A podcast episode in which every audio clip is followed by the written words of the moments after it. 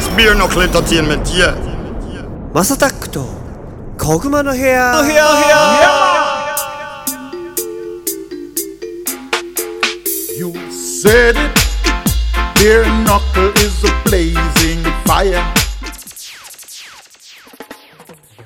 皆さんおはようございます。こんにちは。こんばんは。お疲れ様です。おやすみなさい。ハイタイムズのマスダックです。この番組はですね今注目されているトレンドやニュースなんかを取り上げて毎回ポップにおしゃべりを提供していこう。というものでございます。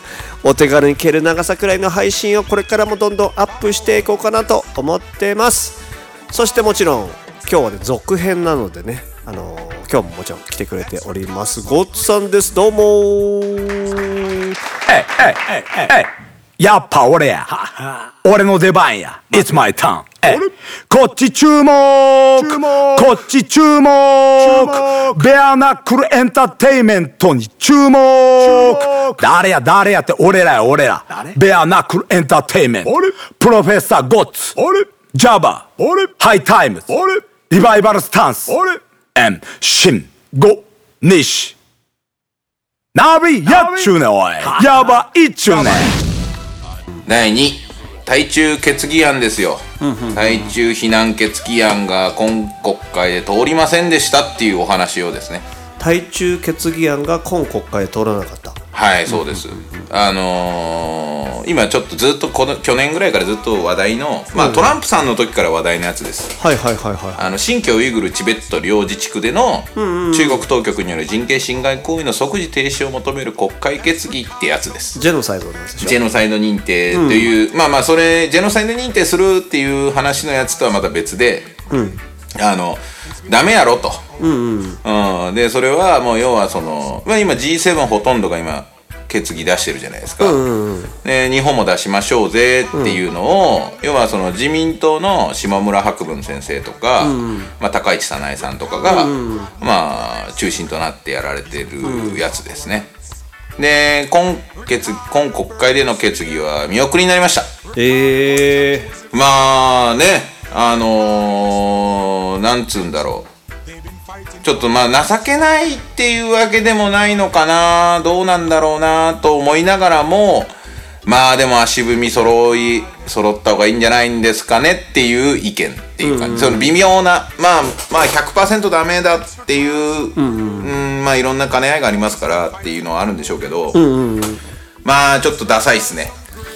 結局はねどういうことなんですか？いやまあなんか事の真相というか、まあもうギリギリ、まあ、ちなみに今回に決議案に関しては、野党は全部了承してるんですよ。あの共産党もですよ。逆に野党とかは、い。じゃあそれはそうだよねっていう側そうですそうです、立憲も共産党も令和もまあいろんなその諸諸政党様方々皆さんがじゃあこれはもう了承だと。全国会一致で出そう。ってなってたんですがまああの今回は、えーと自民党と、要は公明党まあ自公今連立政権ですから自公与の、ね。うん。はいあの幹事長同士のまあ打ち合わせ。トップ同士ですか、うん。でまあまあ今国会では見送り。で結局そのまあ今有森かおり有本香織さん、でまあ結構保守論客のあの女性の方が結構書かれてるんですが、まあ今回、えー二階幹事長がキーマンだったっていう話から、まあそれは両幹事長トップ会談で決まったので、まあ、石井幹事長っていうのが公明党側の幹事長さんなんで、まあ、こっち二階幹事長、で二階さんと石井さんだもんね。でなおかつまあそこであのーまあ皆さんあんまりよくお聞きになられたことがない林本っていう二階派のナンバー2がいるんですけど、まあ、林本先生、まあ、僕もまあ何回かお会いしたことあるんですが、その方が今回は止めたと。っていうのはまあお話になってます。止めたというのはじゃあ見送りましょうってことはい。ね。ちょっとまああの興味ないんでと。興味ないんではちょっとお粗末かなとは思いましたけどまあまあまあただね、うん。一つ忘れていただきたくないのがミャンマーの、ついこの間、まあ、前回一致とはいきませんでしたけれども、あれは丸山穂高議員があの、前回一致しなかったので、なるほどね、うん、それはでも丸山せん丸山穂高議員がなぜ賛成しなかったのかっていうのはこれに関じて関係してくるんですけどあはいはい。ミャンマーだけになぜ非難決議を出すのかと中国だったり何だったりいろんな独裁国家あるだろうと、うんみんな平等にしてみんねこれミャンマーだけ決議案を出すのはおかしいっていうので、まあ、この間全会一致はしなかったんですけれども、まあ、今回はねあミャンマーの時は林本先生も二階さんもまあまあスルッとどうぞっていう感じで言ったんですが今回は、えー見送りになりましたね。なるほどな。ねまあちょっと湧き立ってましたけどまあまあまあそのねまあ親中派と言われる。そうだうねんどうしてもねなんかまあね。言われてますからね。言われてますからね。両両両党ともね。両党というかまあまあ両幹事長っていうかまあそうですね。公明党も周恩来さんからのあれもあるしとかって思うとあれだけどなんかそのジャッジが難しいね。難しいですね。なんかその絶対ダメなはずじゃん、あのウイグルのやつとかさ、ダメなはずだけどなんかそれを全部ダメっていうと今までの関係だったりこれ多分いろいろあるんだろうね。もうもうなんか難しいけど、なんか。まあそこなんですよね。だからまあ要はまあ極論言うと僕はねなんで僕がここに対していつもだったら、ダメだろって言うんですけど、言わないかっていうと、まずもって一番最初に思わやらないといけないのが、この決議案とか非難決議案とかっていうのはもちろんミャンマーの時も思いましたけど、あの日本って諜報機関がうん表立った諜報機関がないじゃないですか。まああのアメリカとかみたいなね。はい、だから要はその結局はその要は西側諸国、まあ結局アメリカの情報だったりとかイギリスの情報をもとに判断をするわけじゃないですか、そうだね。確かに。結局わからないんじゃないですか結局。真実がね。うん。だから日本もちゃんと昔みたいに情報機関を持って独自の調査をして、日本の調査結果に基づいてそういう非難決議を出すんだったら僕はいいと思うんです。確かに。だからそこがないからそもそも結局政治判断になりなってしまう。だから政治の兼ね合いの中で国力のそうだね。問題が出てきたりとか今までのやり取り今までこれから続けていく経済的な連携だったりとかいろんな思惑が表に出ちゃうっていうのが多分一番の原因なんじゃないかなと思いますけどね僕は。それしかないもんね。今これ聞いてると。確かに日本がもう調べてていやいやウイグル実はそんなことないよとかなるんだったらさ、話は別だけどいや本当ひどかったよってなるんだったらまたね、あの考え方変わって動くだろうし。いやそうなんですよね。で結局はそのこんなんていうんですかね確固たる自信があれば、いけると思うんですよ、どこまで行っても人の情報ですから、確かうんまあ、もちろん日本も直接いろいろ調べてはいると思いますけど絶対弱いですからね。に弱いよね。うん。表立った行動ができないですから。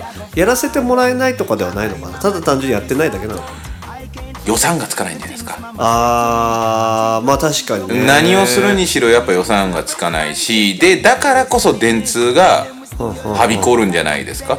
日本はね。結局はじゃけ日本の国要は国としての機関がないから人任せになっちゃう。民間に民間にってなって電通にお金が落ちていってっていう感じの仕組みじゃないですか。ああやばいやばいやめとこう。でもななんかさ 結局は、はい。その問屋のシステムとかだってさ、はい。きアメリカとか海外って少ないんですよ。ほぼほぼないわけ。ああそうですね。確かに確かに。で個人でみんなやり取りする感じなんだけど日本だけじゃない、例えば大きなイニシャルでいうと愛東中とかさ、はい。だからそういうところがやっぱり元気にやれてるっていうのはなんか面倒くさいからみんなやんないじゃんっていうところも。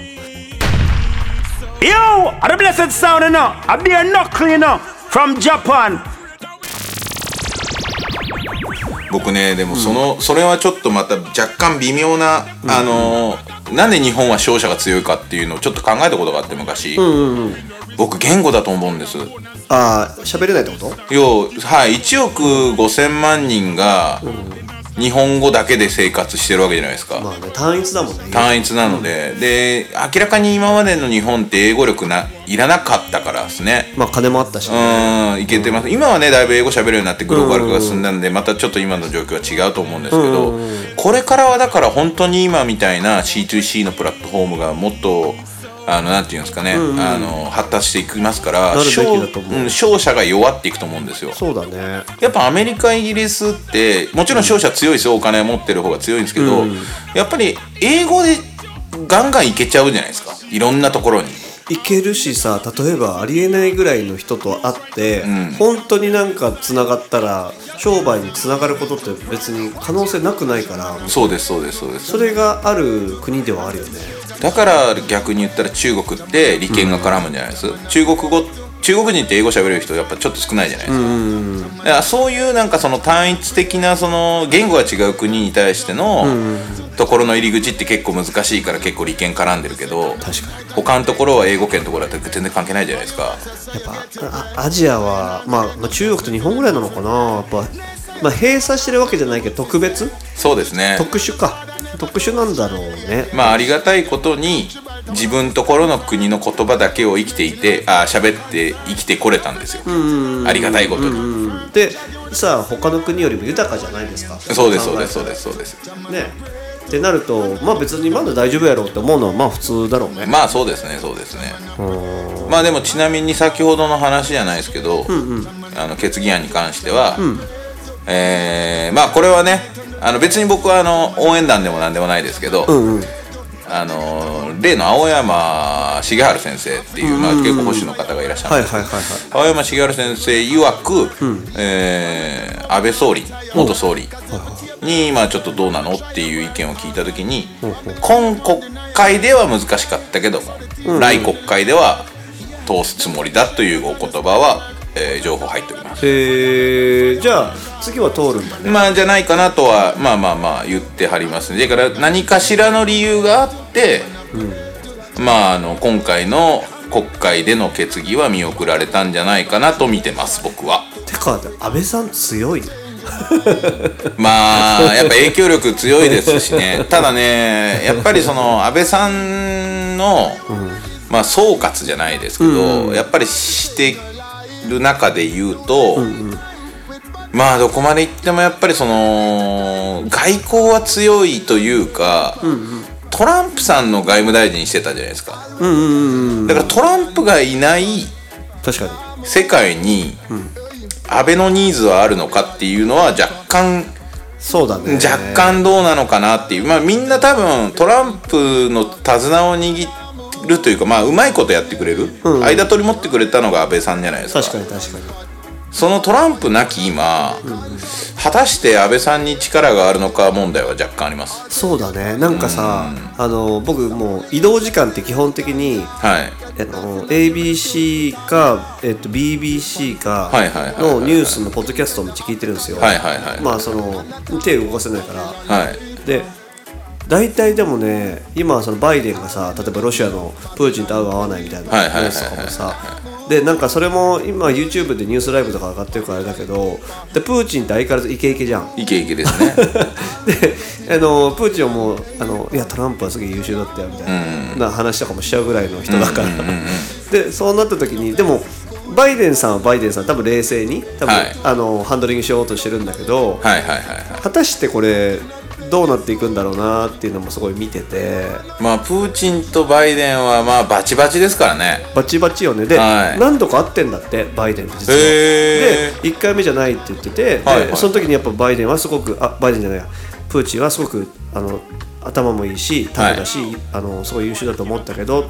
だけどそれがなんか今プラスになってるかどうかがわからないみたいなことを普通にコメントであの公表してたから、はいはいはいはいああなるほどみたいな。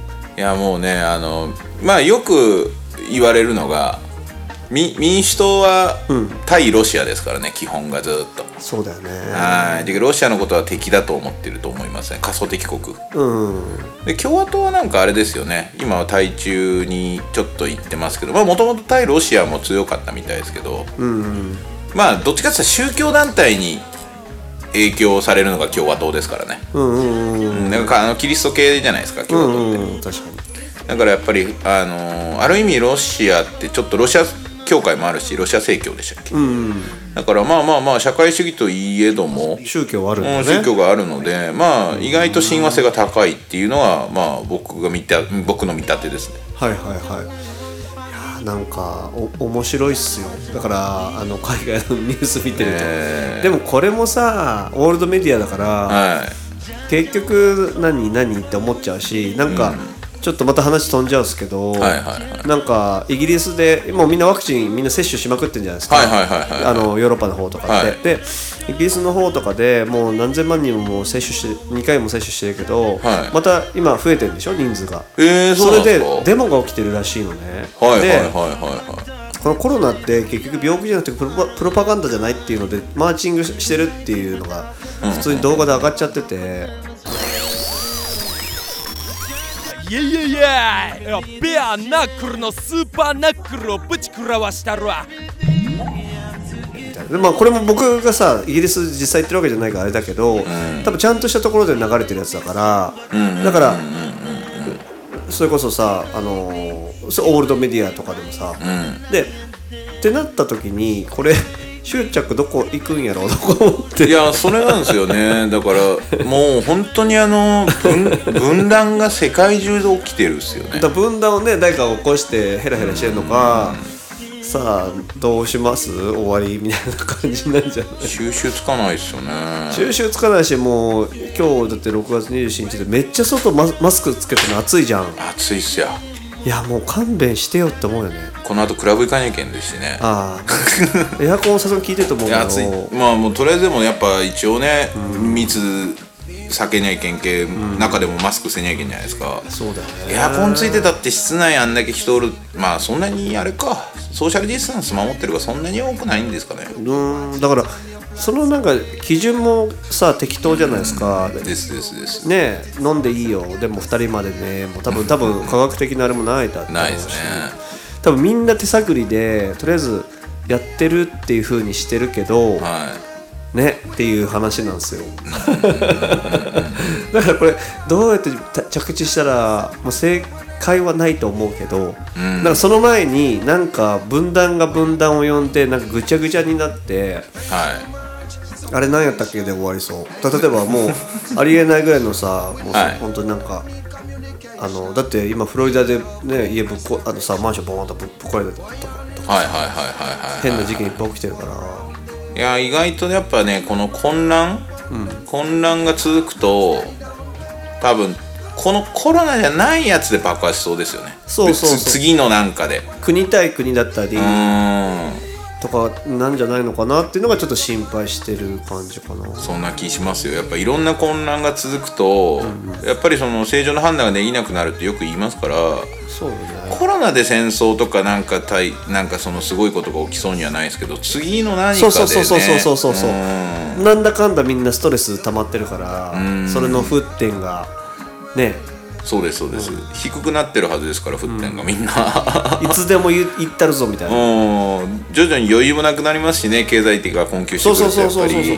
だって今日だってなんかツイッターで見たけど、はい。なんか裸のインドネシア人がなんか茨城でなんか車を襲ってたみたいなのが別にインドネシア人差別じゃないですよ。なんかそれだから動画でニュースで上がってて、はいは俺はインドネシア人だみたいなこと言って、いはいはいで動画上がってる本当になんかあのい茨城の人ってさああいう軽とか乗るじゃん。はいはいはいはいはいはい本当にかあの鏡とかボコボコにしたりとか。裸なんだよでもそいつは。だから多分 ひひ引いたらええやんとか思うけど。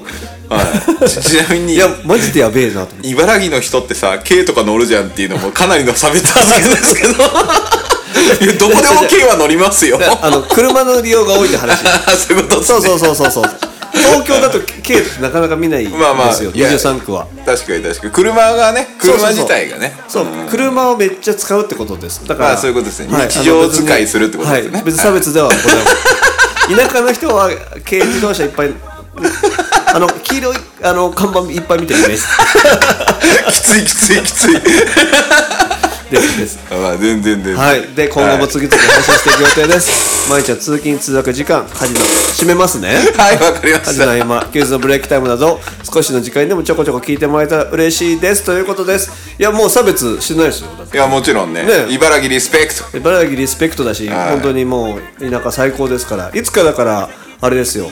あの小熊の部屋ね茨城編というか、まあいい茨城ですか？いい茨城温泉とか入りながらやりたいですね、はい。土浦行きましょうじゃあ。おなんかあるんですか？いやあの好きなだけです。じゃあ後で。いただきます。